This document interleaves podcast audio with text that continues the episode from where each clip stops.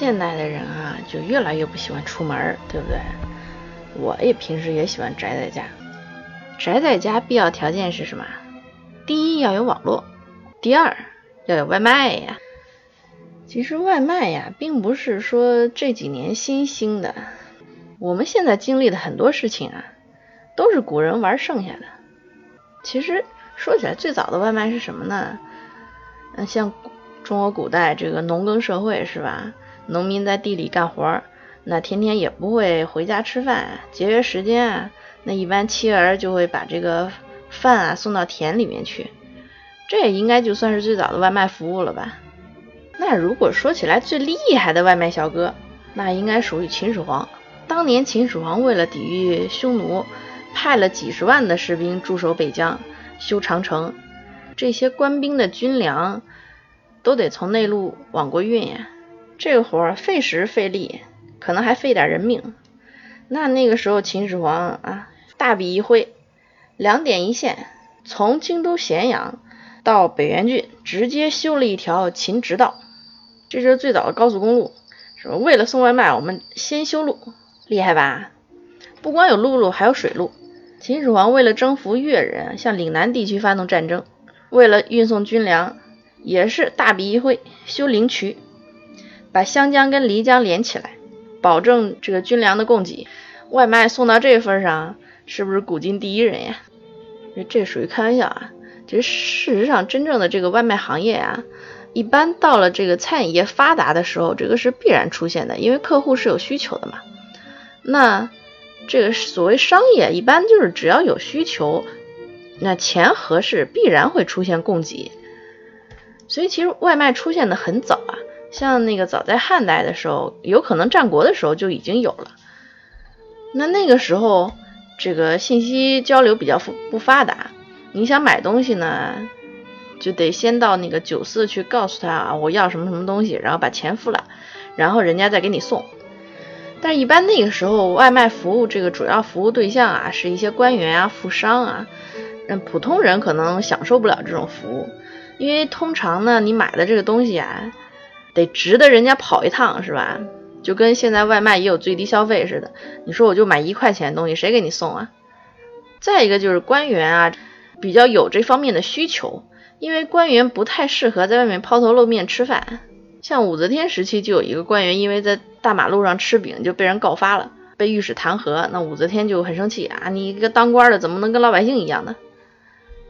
到了宋朝呢，整个的这个社会经济就发展的非常繁荣了。宋朝是中国历史上经济文化教育最繁荣的时代，基本上到了封建社会的巅峰。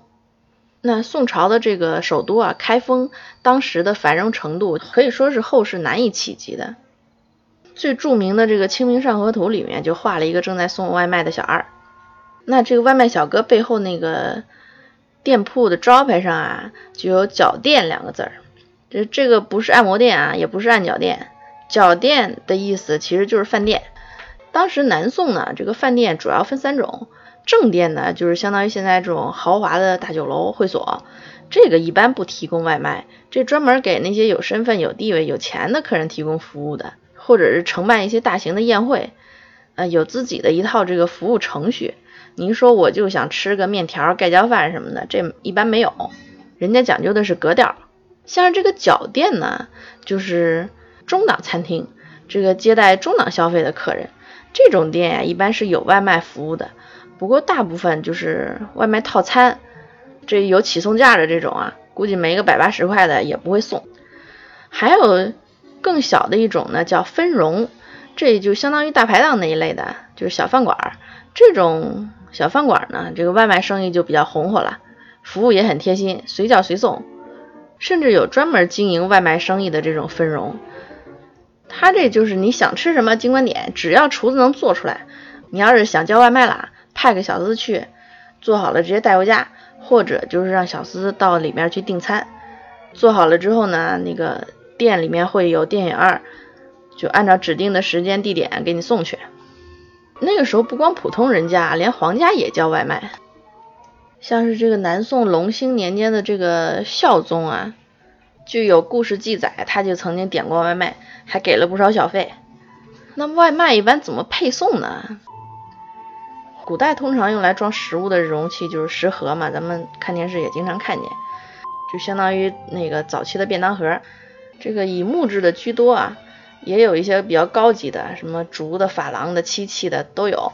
里边有好多层，放酒啊、菜呀什么的。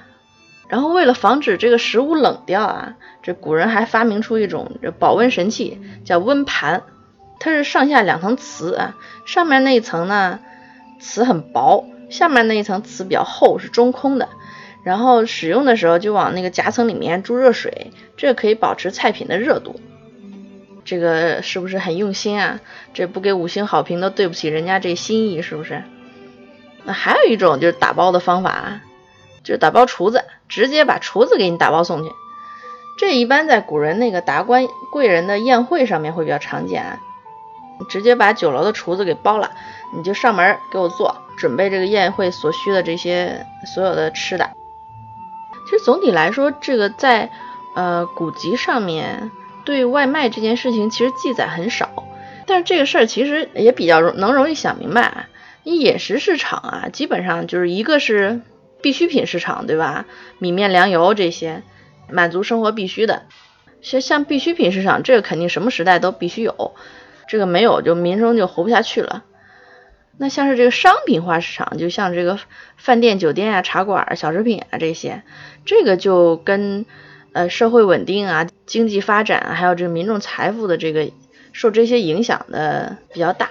那每当一个朝代发展到比较富足发达的时候，这些服务肯定是呃应运而生的，这个是必不可少的。那其实可以看得出来，在中国古代比较稳定的时期啊，这些服务都很常见。那就是因为常见呢，所以就比较少记载它，因为这就是你生活中的一部分，对不对？